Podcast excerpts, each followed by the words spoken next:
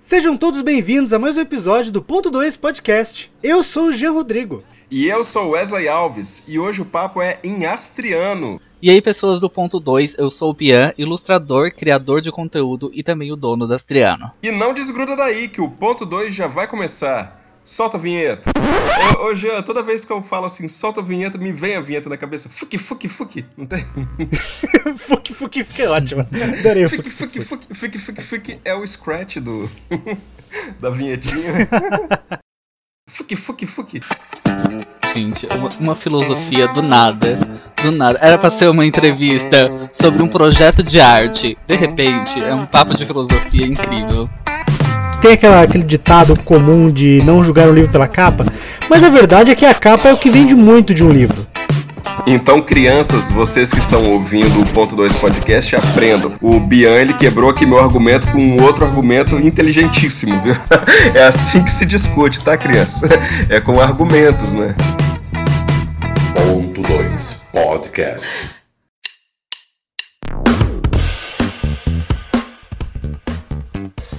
Então vamos falar um pouco hoje com o nosso entrevistado do dia. Por favor, nos diga quem é o Bia. Ai, gente. Não sei. Ah, rapaz, Quem é foi, o uma, Bia? foi uma ótima resposta, viu? foi uma ótima resposta porque quem de nós sabe quem somos, não é? A gente não sabe nem ah, o próximo, quem, as pessoas que vivem conosco, as pessoas que convivem com a gente, quanto mais a gente. É, é que na verdade a gente é uma verdadeira construção de si, não é? Gente, uma, uma filosofia do nada. Olha, Do nada. é Era muito... pra ser uma entrevista Isso é sobre um projeto de arte. De repente, é um papo de filosofia mas arte- É um incrível. re- Não, é um, re- é um recorde, cara. É um recorde. O, o- a gente sempre cai nesse negócio de filosofia do Wesley e normalmente demora uns 5 minutos, uns 10 minutos de podcast. Agora foi muito rápido, foi muito rápido. Foi com 1 minuto e 27 segundos. de interferência filosófica do Wesley. Mas desculpa, Bian. desculpa, Bian, te atrapalhei. Então, o Bian é um jovem de 25 anos que mora no sul de Santa Catarina, é ilustrador desde 2017 e criador de conteúdo. Eu gravo vídeos para o YouTube e faço umas ilustrações aí no Instagram e também sou dono de uma lojinha online de arte e papelaria, que é Astriano, e por conta da lojinha online da Astriano que surgiu o Clube Astriano, que são pessoas que gostam do meu trabalho, gostam das, das coisas que eu crio, tanto no canal quanto nas, na parte artística, e querem apoiar aí, viver dentro desse projeto junto comigo. E você trabalha com, com ilustração, com criação de conteúdo desde quando, Bian? Então, a ilustração eu comecei a trabalhar acho que em 2017, que foi quando eu participei pela primeira vez de um evento de venda de arte, etc. E daí foi quando eu abri o meu Instagram de ilustração, comecei a ilustrar mais digitalmente, aprender realmente a usar o, o aparelho digital, né? E daí no meio de 2017 mais ou menos eu fui participar deste evento, né, um evento pequeno aqui na minha cidade, comecei a gostar e daí fui participando de outros eventos pequenos, daí comecei a participar de eventos grandes e meio que começou assim. Eu comecei a, a me dedicar à ilustração mesmo e a perceber que eu estava trabalhando com isso quando eu comecei a participar de eventos, porque foi quando eu comecei a fazer ilustrações para mim que é o tipo de. o ramo de ilustração que eu gosto de fazer, sabe? Criação de coisas. ah, por exemplo, na Uhum. minha lojinha, sabe? Como eu crio as ilustrações para fazer cartela de adesivo, principalmente. É esse tipo de ilustração que eu gosto de fazer e que eu me descobri. Porque eu meio que desenhei desde sempre, sabe? Desde criança desenhei muito, comecei a escrever muito. ah, escrevi livro quando comecei a ter comecei a ter 15 anos é ótimo. É uma frase que não faz sentido nenhum. Quando eu tinha 15 anos, eu comecei, né? Fiquei 3 anos tendo 15 anos. Ah, quando eu tinha 15 anos, eu escrevi um livro e daí eu pensei que eu queria ir ser escritora, etc. Não que eu não queira hoje, mas eu achava que eu não tinha capacidade para trabalhar com ilustração. Coisas que a gente pensa, né?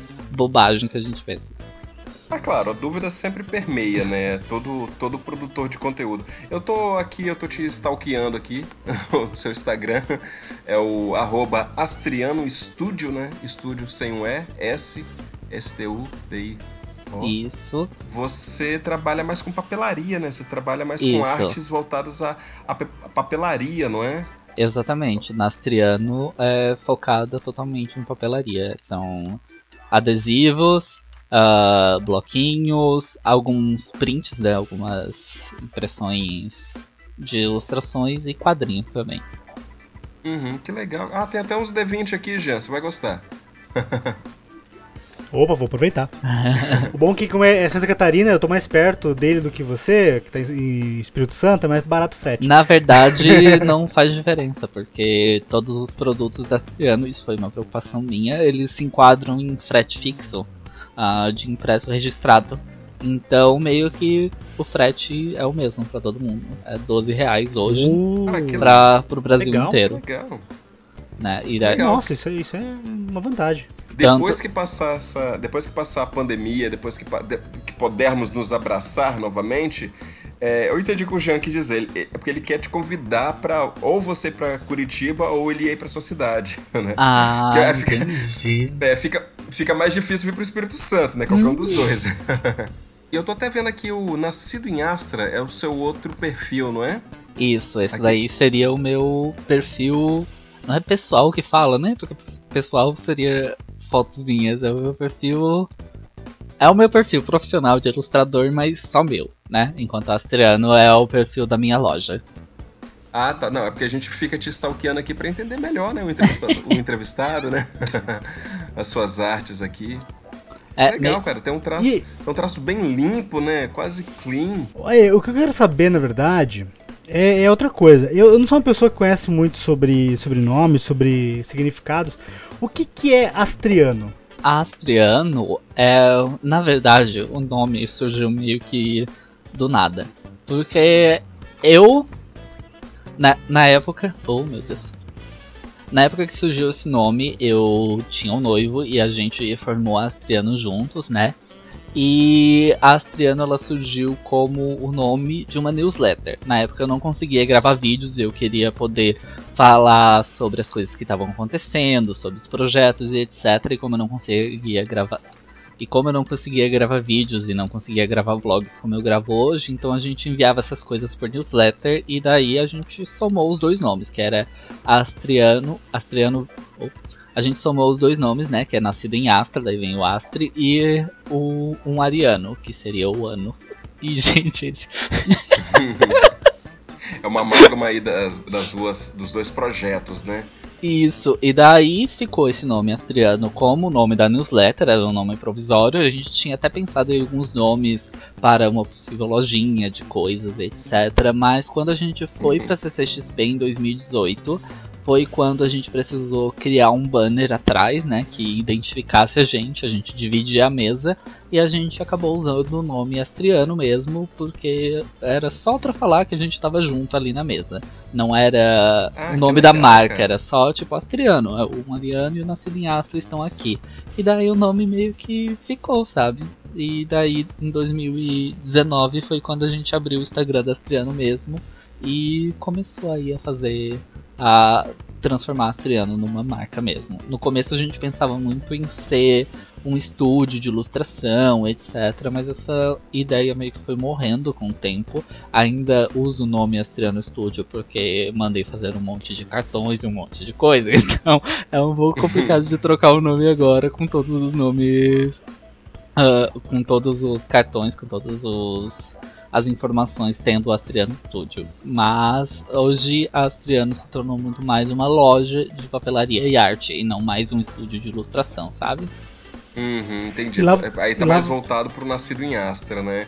E o que, que é? Isso. E o que, que é um nascido em Astra? Um, por que desse nome? É interessante, gente.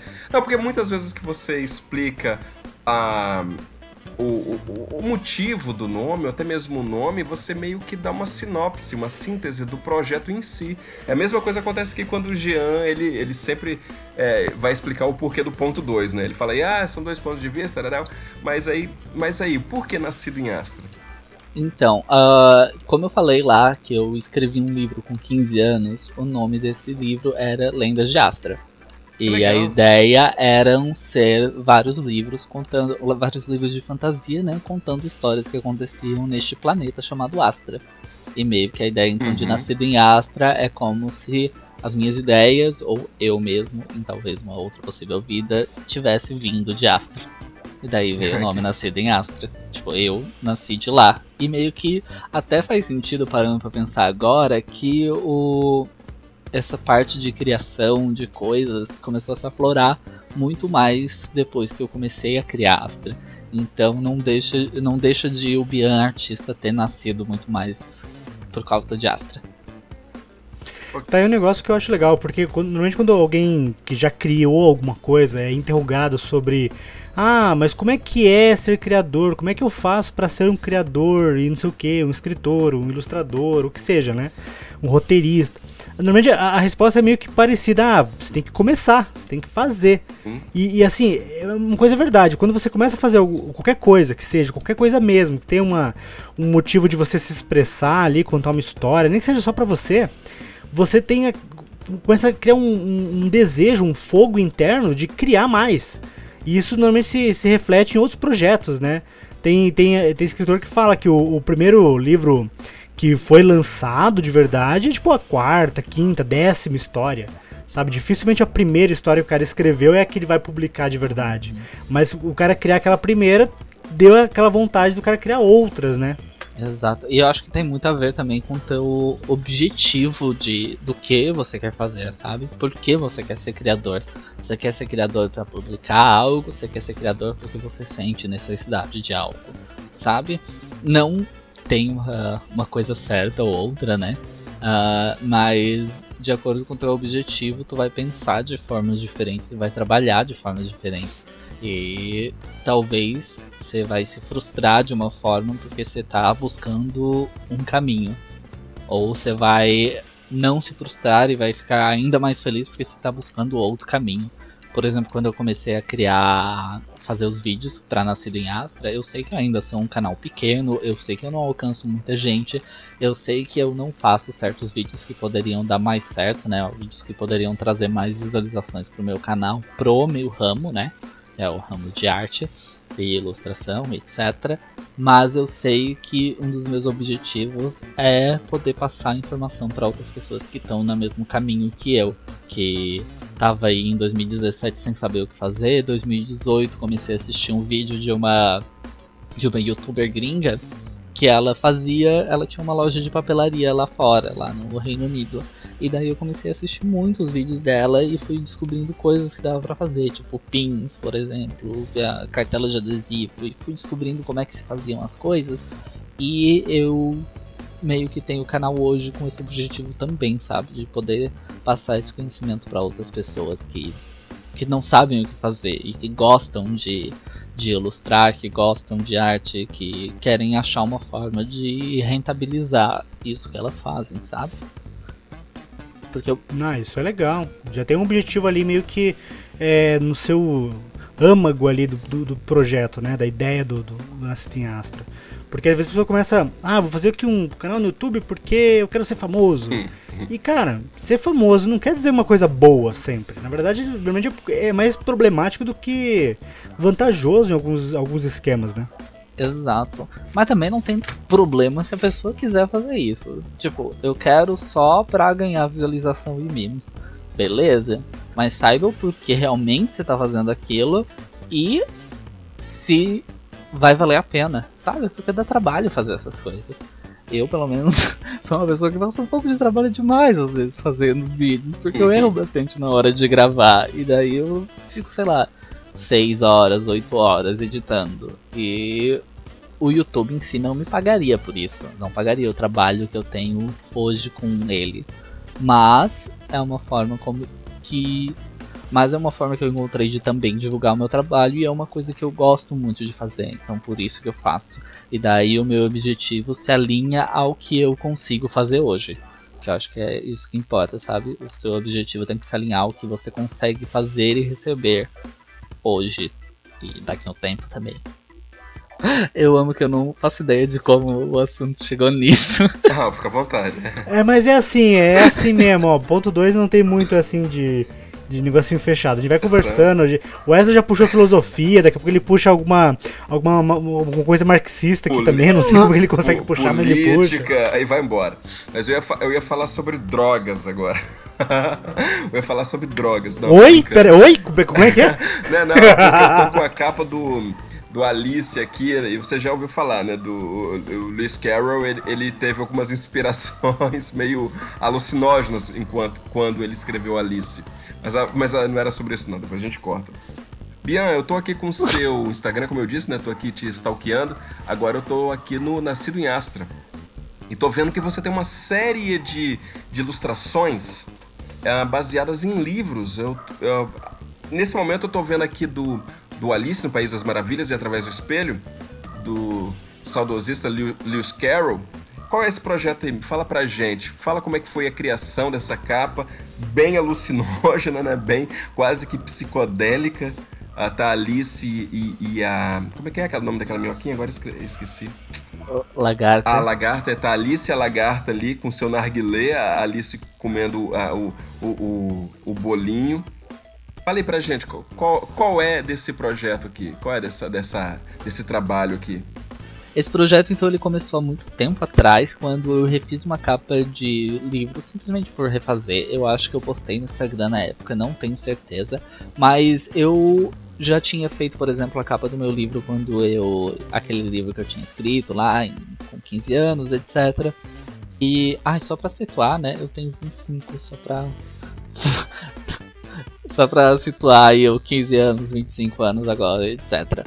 Ah, enfim, aí eu comecei a fazer essas capas, daí eu não fazia pro canal, mas teve um dia que eu resolvi refazer. Eu acho que a primeira capa que eu refiz pro canal foi a de James e o Pêssego Gigante, que era tipo o meu filme de infância favorito, que eu alugava todas as vezes e era maravilhoso.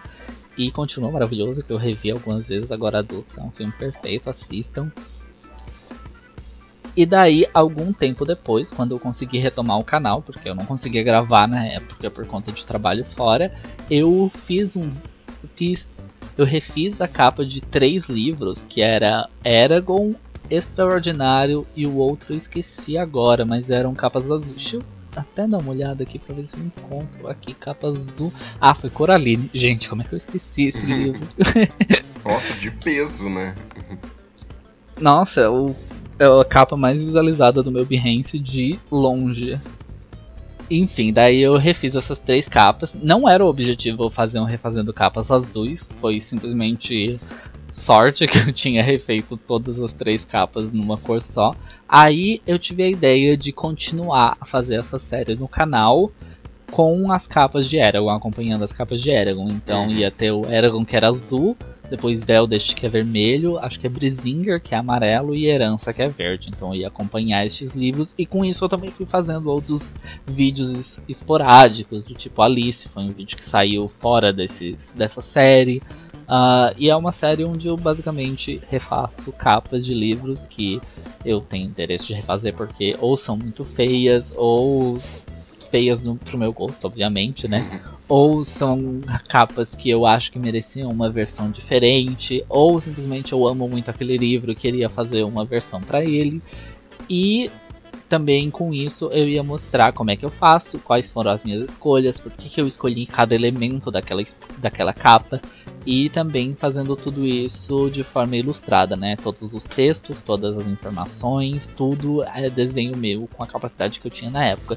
Inclusive, quando eu comecei, eu fazia tudo na mesa digitalizadora. Aí, depois de um tempo, eu fui fazendo no iPad, fui aprendendo muito mais, melhorando muito mais a minha técnica quando eu tinha o iPad, né? Que eu acho mais fácil de produzir por lá.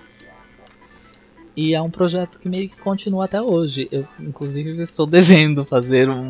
Eu tenho um refazendo capas que é uma parceria, na verdade, que eu pedi para uma pessoa.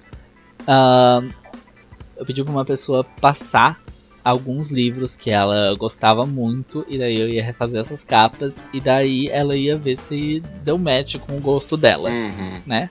Porque uma, coisa que eu gosto de lembrar, e que às vezes aparece nos comentários, que vontade de quebrar a pessoa ao meio, porque eu falei isso no vídeo, que é o de as capas ali, elas não estão sendo pensadas de forma comercial, né? Eu não tô escolhendo o público-alvo, etc. Até porque, claro, tem um pouco disso, mas, por exemplo, um livro erótico, que é o exemplo mais fácil, eu não vou fazer uma capa ilustrada fofinha no meu estilo no, de um livro erótico. Sim. Porque ele não venderia. Uhum. Então, Não tem, tem certas contexto, capas né? que vão. Exato, tem certas capas que vão exigir uma fonte mais reta, mais ah, forte, vão exigir fotos ao invés de ilustrações. E o meu objetivo não é fazer uma montagem com ilustração com fotos. O meu objetivo é desenhar. Por exemplo, uma das capas muito pedidas quando eu fui fazer as capas vermelhas foi Crepúsculo.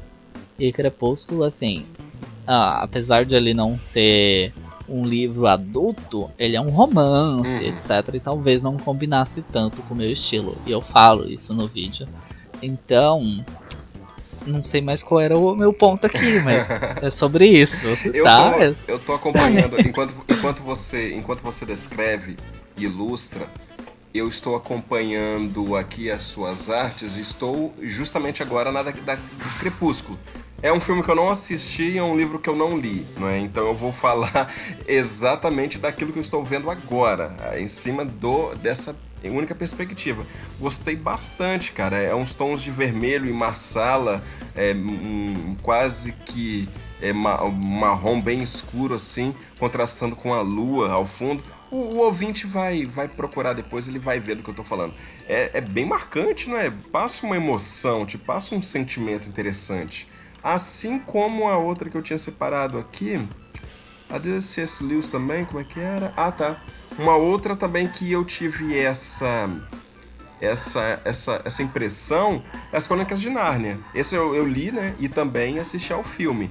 Te passa essa, essa sensação de quase que movimento. Dessas, de todas as que eu vi, claro, todas são, são bem legais, mas foram as minhas favoritas, as Crônicas de Nárnia e Crepúsculo.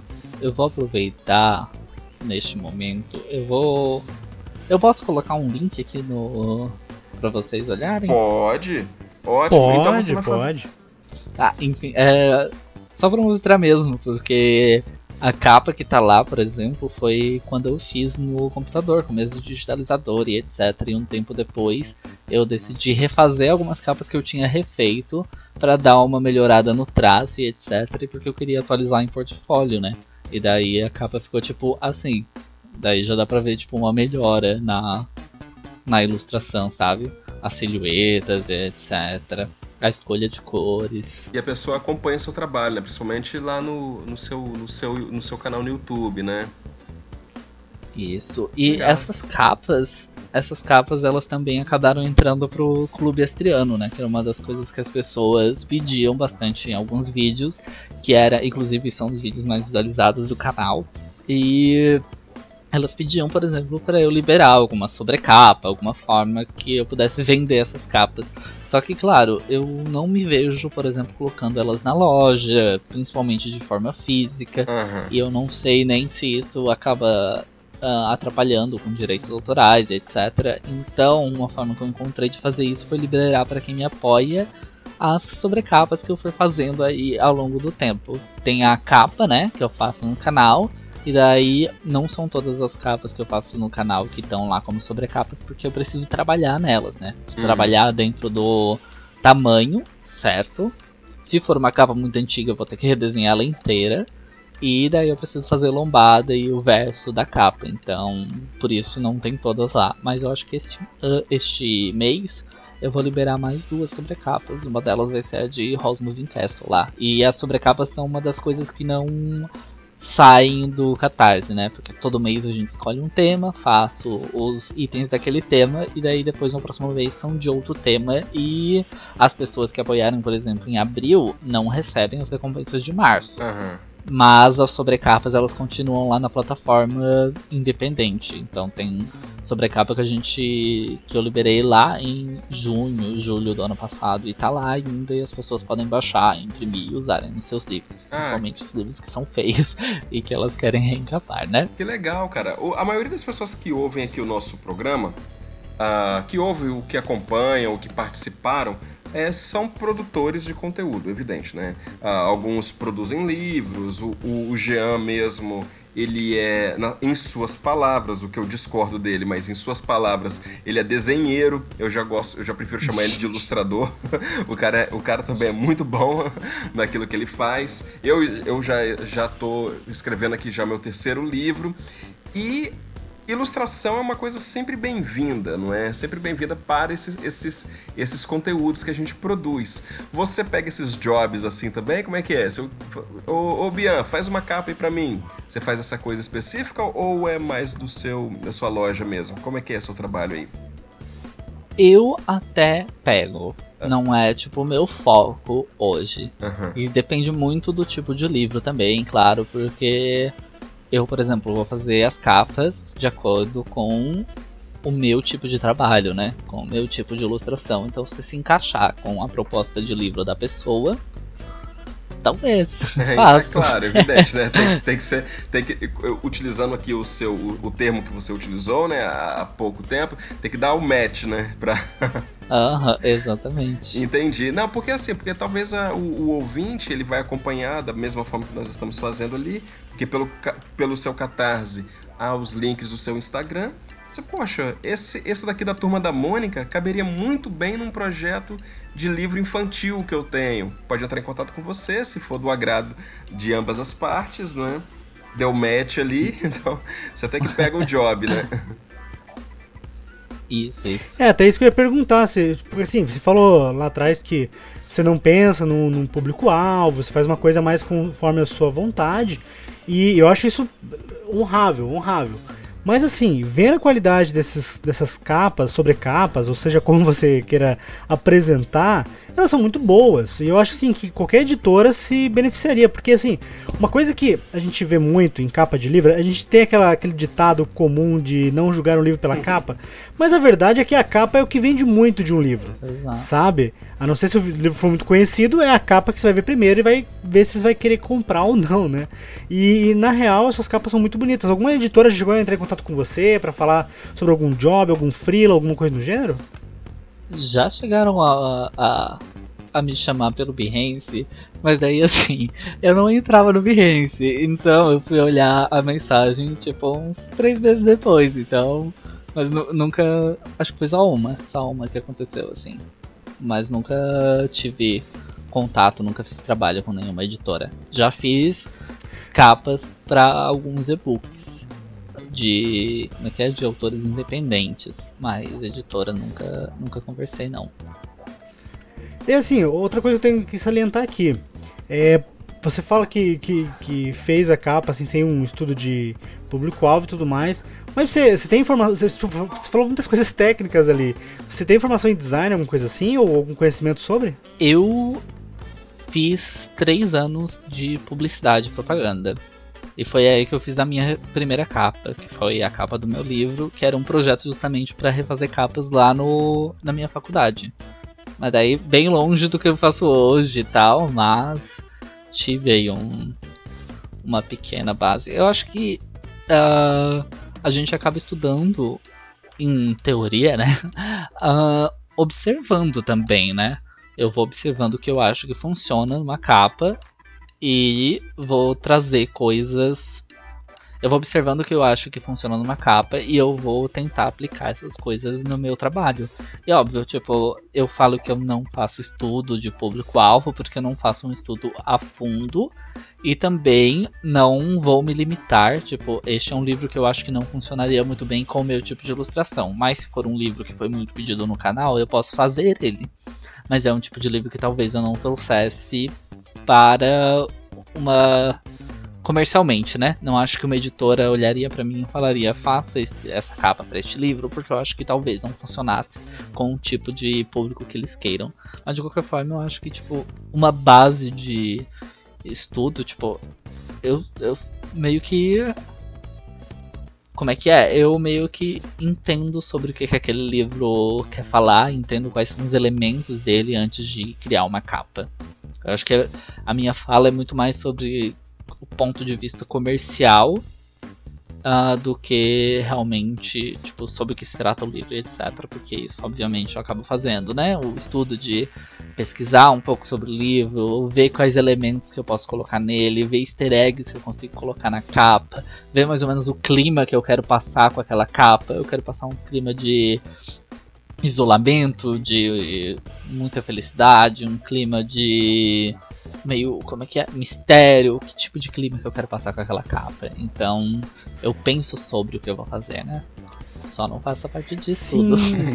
Que legal, que legal. Comercial. Ô, ô, Jean, fazendo um disclaimer aqui na, na sua fala, né? O livro mais vendido do mundo até hoje é um livro chamado Bíblia. E a capa é uma capa toda preta, escrito Bíblia. Então, então muitas vezes. Não, mas o que eu disse é que se o livro não for conhecido, a pessoa compra pela capa. No caso da Bíblia, as pessoas Mas, conhecem. Compra até por Ó, necessidade. há controvérsias aí. Tem muita gente que tem a Bíblia, mas que nunca abriu a pobre coitada da Bíblia, viu? Mas, ah, ao mas me- daí aí é, aí é cada um, cara. Mas, mas ao mesmo trata. tempo.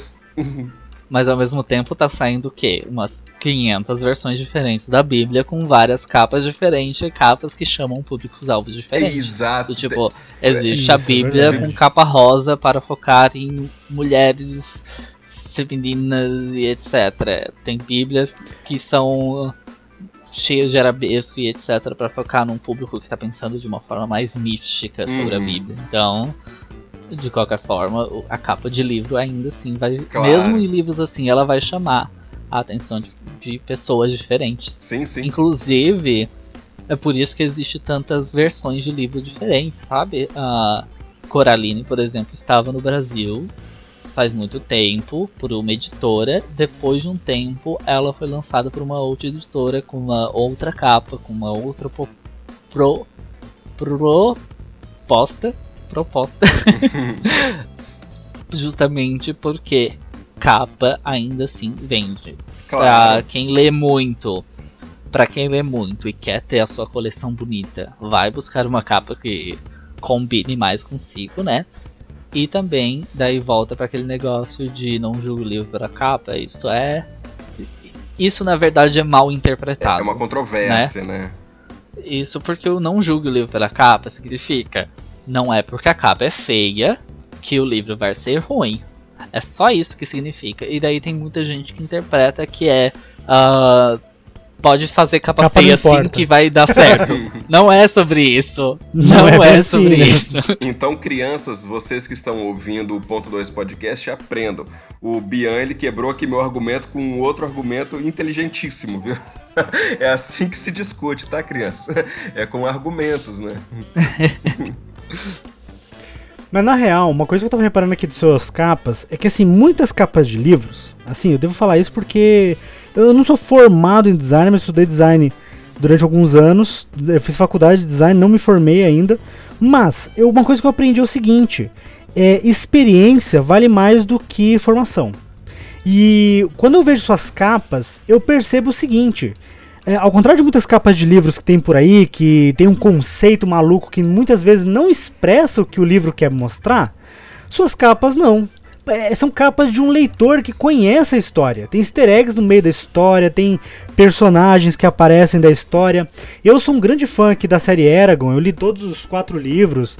É, o Herança, eu li no ano que, que lançou o Herança. E tipo assim, é, foi uma história que me chamou muita atenção e eu nunca entendi por que, que tinha o- alguns dragões nas capas. E assim, tudo bem, cada capa tem um dragão que é mais ou menos o dragão que aparece naquele livro e tal. É, mais ou Ou o dragão mais né? importante daquela parte da história. É, mais ou menos. É, mas assim, é, eu sempre achei meio vago, sabe? Beleza, é uma história de dragão? Tem dragão. Mas a história não é só sobre o dragão, é sobre o protagonista, é é só jornada, sobre o descobrimento, sobre o que é o bem e o que é o mal, sobre essa, essa dívida, essa mudança, esses paradigmas que, que moldam a história de cada um, sobre caminhos distintos que andam juntos. Sabe, é muita coisa. E aí quando você olha assim, legal, tem dragão. Não é só isso. E nas suas capas, dá a entender que você entendeu essa pegada. Saca? Cada capa ali do, do da série Eragon, ele tem essa pegada que mostra um pouco sobre do que se trata a história. Eu gostei disso, cara. Eu gostei disso. Mostra que é é uma capa feita com carinho por praticamente. Assim, não tenho certeza se você é fã, mas parece pra mim, na minha opinião, uma capa feita por um fã daquela história, que sabe? pelo menos tenha know-how, né? Sabe o que tá fazendo, né? Eu, eu, na verdade, tenho uma relação de amor e ódio com essa série. Porque Quem não tem? eu gosto, eu gosto. E, gente, eu vou pegar hate por nada. Por que eu tô fazendo isso, né? Mas tá. Ahn, eu gosto da história, mas eu não gosto de como ela é escrita. Eu acho ela muito É. lenta. Eu acho ela muito. Ai, por que que eu. Eu, eu, eu- eu vou soltar um mini spoiler aqui, deixa. Por que que o Eragon quebra o braço num pedaço de um livro? E daí passam uns dois capítulos, ele tá com o braço quebrado treinando, e daí ele melhora. Não serviu pra nada. Não, não serviu pra nada esse tipo de informação. E daí me incomoda. Porque não é como Não, se fosse que um que livro ver- de 300 páginas. É um livro de 700, 800 páginas com muita informação que, pra mim, é É desnecessário. desinteressante. Eu tenho, eu, eu entendo, É, eu entendo o que você quer dizer, cara, porque eu, eu sinto a mesma coisa. Vai, vai aqui uma blasfêmia, tá? Vai, vai aqui uma blasfêmia. Mas eu, eu sinto a mesma coisa quando eu leio Tolkien, bicho. É é porque agora a gente já sabe de toda a história, a gente já, já leu a história, já assistiu aos filmes, mas tem muita coisa que é desnecessário, principalmente no Senhor dos Anéis, cara. Tanto que o meu livro favorito do Tolkien é o Hobbit, porque ele é direto, cara. Ele é pai pum, sabe? Ele, ele é um livro infantil, é evidente, é um, é livro infantil, então ele não pode enrolar. Só que é- é- ele é um livro é, com, com conceito. Ele é um livro com conteúdo e não simplesmente. É porque tem hora que o Tolkien. Ah, gente, ó, desculpa, tá? Quem tá ouvindo aí, mas. Mas puta que pariu, né? tem hora que. Eu tô aqui pra discordar, isso aqui é uma blasfêmia. O Wesley tá expulso, ponto 2. A partir de hoje é ponto 1 um podcast. É, Não, faz ponto 2 com o pai. Com, com, faz o ponto 2 Não, com o Bian, ponto cara. um, Faz o ponto um. Não, mas daí eu vou é já também, eu falei mal também de Eragon. Não, mas vou falar o seguinte, ó. Sobre Eragon tem um motivo e sobre Tolkien também tem. Os dois são meio parecidos. Primeiro que o Eragon, o primeiro livro foi escrito quando o Christopher Paulino tinha 15 anos, era um adolescente.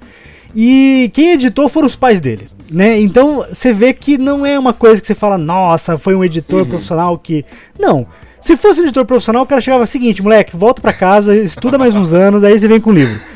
Mas como eram os pais dele, não, vamos, vamos dar uma chance, vamos lançar esse Eragon. E fez sucesso. Do jeito infantiloide que tinha a história, mas fez sucesso. E assim, no caso do Tolkien, ele escreveu o Senhor dos Anéis porque o editor pediu e porque. é, e também de uma forma que ele não sabia o final. Cara, é uma coisa que hoje você pensa num, num escritor iniciante, você fala, não, planeja a sua história, faz um resumo, faz uma sinopse, pensa como você vai resolver cada problema, como você vai resolver cada questão. E o Tolkien, que é o Tolkien, ele falou: Olha, eu escrevi aqui uma língua e vou escrever um livro sobre. Cara, é muito bizarro. O Tolkien não faz sentido por causa disso. Mas assim, na real, o Tolkien ele tem problema ali no Senhor dos Anéis nos primeiros capítulos por causa da, do desenvolvimento da história. Depois que desenvolve, saiu do condado, a história, ela. Nossa, parece Sim, que ela sim, sim. voa. Uhum.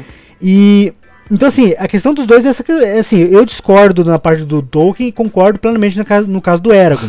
O Eragon ele tem um- uma resolução que eu lembro que quando acabou eu, eu fiquei muito amigo da bibliotecária, porque ela também era muito fã do Eragon. E eu comecei a ler o Eragon errado, eu comecei pelo Brisinger. Eu li Brisinger, aí eu falei, nossa, história é legal, vou ver o primeiro. Aí fui ver o Eragon, fui ver o Eldest, fui ver o Brisinger de volta com outra visão e fui ler o Herança quando saiu. E na real, cara, eu percebi, eu senti isso. Eu falei, nossa, história legalzinha. É muito. É muito. Você vê que o cara tinha muita inspiração de Star Wars, que é muito estilo Star Star Wars. Tinha muito negócio de, de- do menino que descobre que ele é especial porque ele tem um companheiro. E daí tem um sábio que se sacrifica. É muito Senhor dos Anéis isso. É muito. É muito Star Wars isso, do Obi-Wan se sacrificando para que o Luke fosse pra frente. Tudo isso tá em Eragon, cara. Só que é uma história que me cativou, porque como que era um escritor muito jovem, eu também era jovem na época, eu tinha acho que uns 17, 18, não, não, mentira. Eu já tinha uns 20 anos na época do que eu li o Eragon. Eu falei, caramba, eu escreveria uma coisa assim. Eu tenho certeza que eu escreveria uma porcaria desse jeito. cara. E eu, eu curti pra caramba ler. Me, me- tipo, no- chegou no final, eu fiquei muito bravo com uma resolução. Não vou falar aqui qual que é, porque é um spoiler. Mas eu acho que o único ponto negativo do Eragon é esse ponto que eu não gostei no final.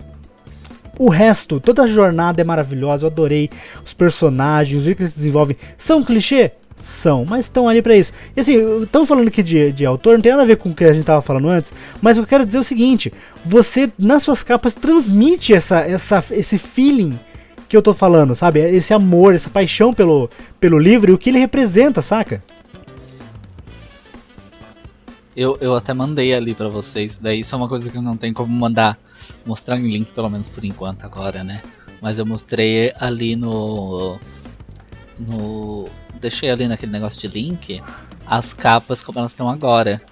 Porque se vocês forem ver, tipo, a capa como eu postei lá no Instagram e tal, que foi quando eu fiz na época, tá bem diferente, tipo. Não, é a mesma Ah, capa. Diferentinha, é verdade.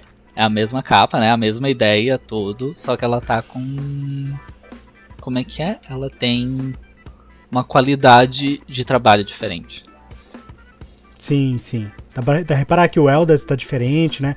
O Eldest lá que você mostrou tem uma cara que parece um pouco ali a questão dos anões e tudo mais, e aqui tá tipo só é o, personagem para, é sozinho, né? Tem uma, É que eu achei. uma diferença ali leve. Aham, eu achei que funcionaria melhor se ele tivesse sozinho ao invés de fazer a, a trupe seguindo dele. E eu gosto dessas capas justamente sob- por causa disso, né? Eu quis trazer ah, os. O que estava acontecendo, quais eram certos elementos, certos pontos chaves da história. O primeiro ponto-chave tem aí a ver com um ovo de dragão e com uma personagem. O segundo ponto-chave tem a ver com uma migração. O terceiro ponto-chave tem a ver com um acampamento e com duas personagens que eu acho muito importantes para a história. E daí eu acho engraçado que eu não tinha trazido o Eragon até terceiro livro, então eu coloquei o Eragon como a figura principal no quarto livro, que era o livro que fecharia a história. E daí eu meio que fui Não, contando a é. história de Eragon através das capas. Eu gosto real bastante dessas capas. E eu- fiz ela justamente com esse objetivo de tipo, a gente só tem essa versão. Esse livro acho que foi lançado em 2001. É um livro que teve fama, que teve filme. Ele pode não ser o livro mais famoso, mas ele é um livro famoso até agora, porque senão não, conti- não continuaria sempre tendo o estoque desse livro, né? Da série inteira. Ah, Sim, sim. e ele nunca ganhou uma versão diferente. Uma versão colecionador, uma versão capa dura e etc. E eu acho que ele merecia. Apesar de eu ter os meus problemas com a série, de que eu acho que de 700 páginas podia cortar pra 400. e eu não gosto muito Maybe, do personagem Aaron. Apesar disso, eu gosto da série. Eu gosto da, do desenvolvimento da história em si. Então, eu acho que merecia ter uma capa edição colecionador, sabe? Eu não acho a capa Sim. original feia, mas eu acho ela Na, sem graça. na, re- na real, uma coisa que eu tenho que falar aqui, eu não. Não é que eu não gosto, mas assim, eu tô relendo aqui Harry Potter pros meus filhos. E eu devo dizer, cara, a personagem adolescente é muito chato, cara. O Harry é muito chato. Eu fico muito com raiva disso. E, o- Eragon sofre disso também. É um menininho meio, meio mimado, que quer só ficar no passado, que não entende o que é a mudança, não tem, não tem maturidade, e assim vai, cara. É complicado. O personagem é adolescente, protagonista de livro, dá raiva. Por cara. isso que pra mim o segundo livro de Eragon só se salvou por conta dos capítulos do primo dele.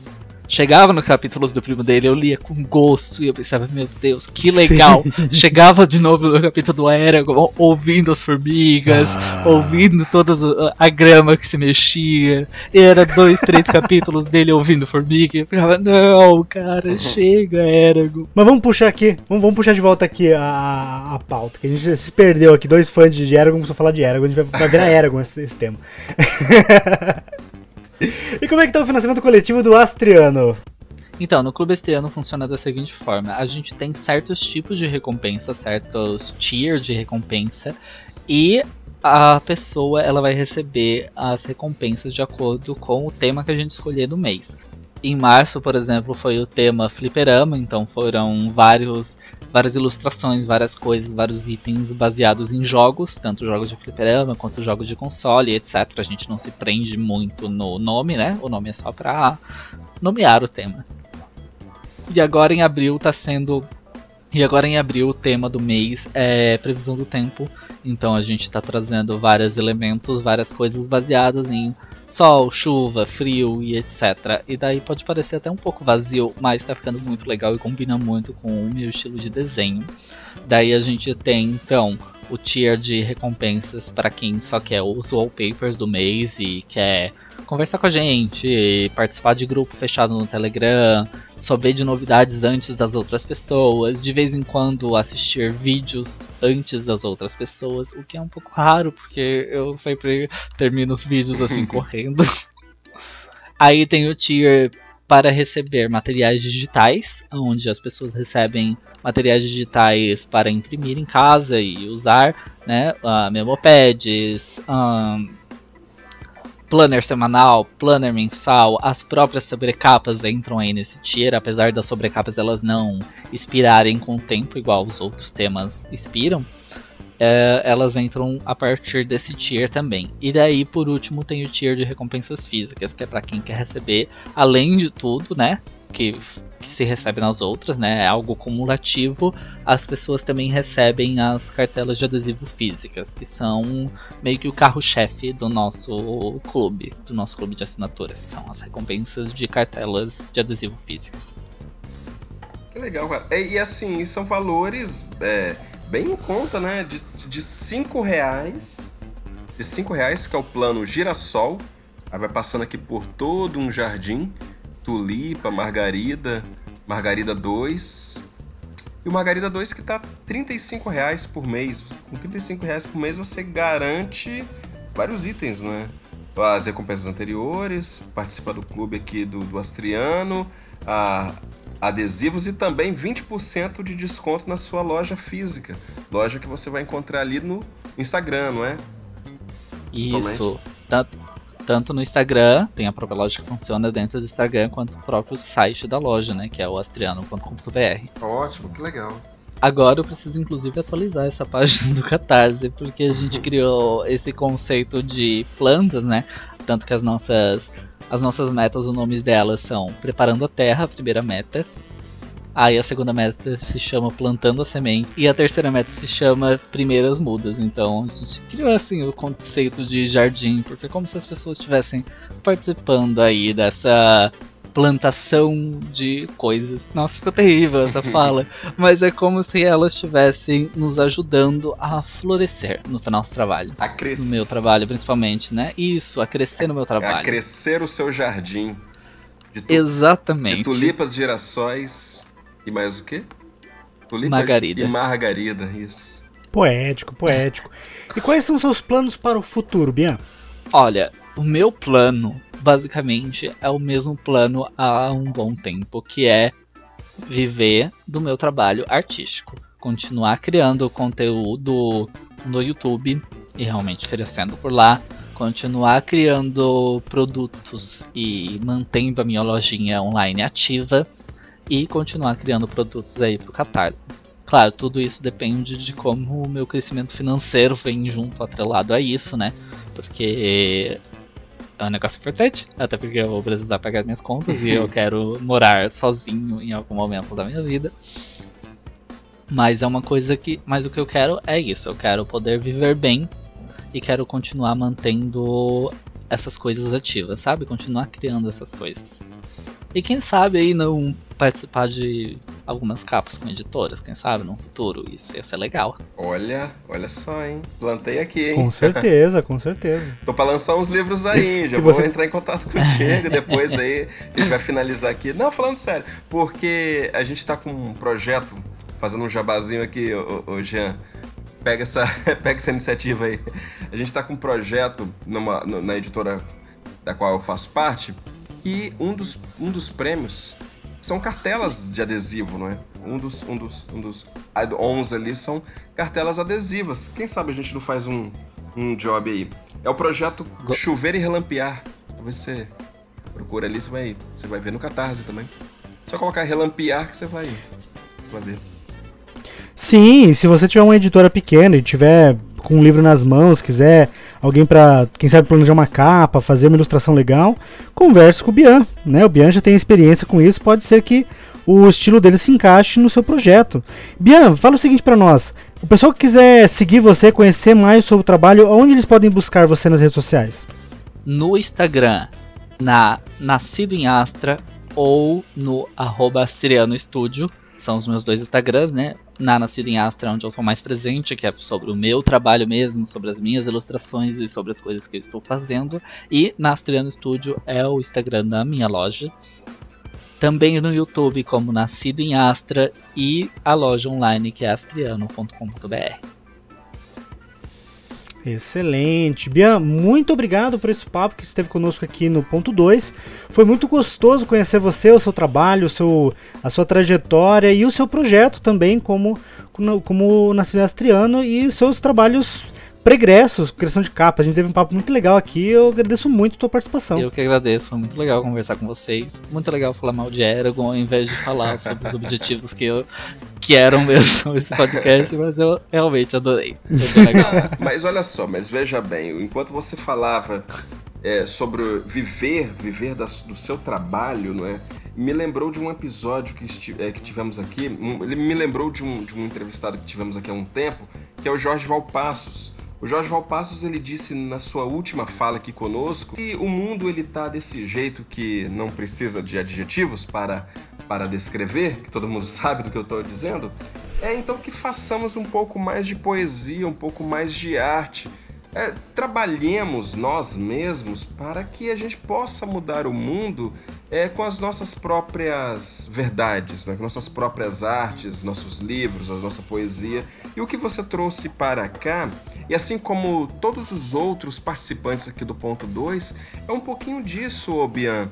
É a sua verdade, a, a sua a verdade que eu digo não é uma questão hermética, não é? É uma questão mais assim de entendimento do mundo, de uma introspecção e de uma interpretação do mundo. Isso daí é legal, cara. É você tentar imprimir ali na, na no papel que seja, uh, no wallpaper, qualquer coisa, independente da sua mídia ou de um livro que você faz, a sua verdade, cara. Isso é que é o, o que a gente está precisando atualmente no mundo. Se eu puder parafrasear aqui o grande Jorge Valpassos, viu? Então, é, você estava dizendo ali, ah, eu tava falando mal do Eragon. Que seja, cara. Eu falei mal do, do eu falei mal do Tolkien, cara. O Jean ficou O Jean ficou puto aí comigo. Mas é assim, cara, eu acho que o, o que o que precisa mais é esse papo aberto, a nossa, as nossas verdades, a nossa arte. Então não se acanhe não, viu? Não se acanhe não. E não se acanhe da próxima vez que você tiver qualquer produto, qualquer é, projeto, qualquer coisa que. Ah, o Bian fez alguma coisinha nova aí. Fale com a gente, você tem nosso contato.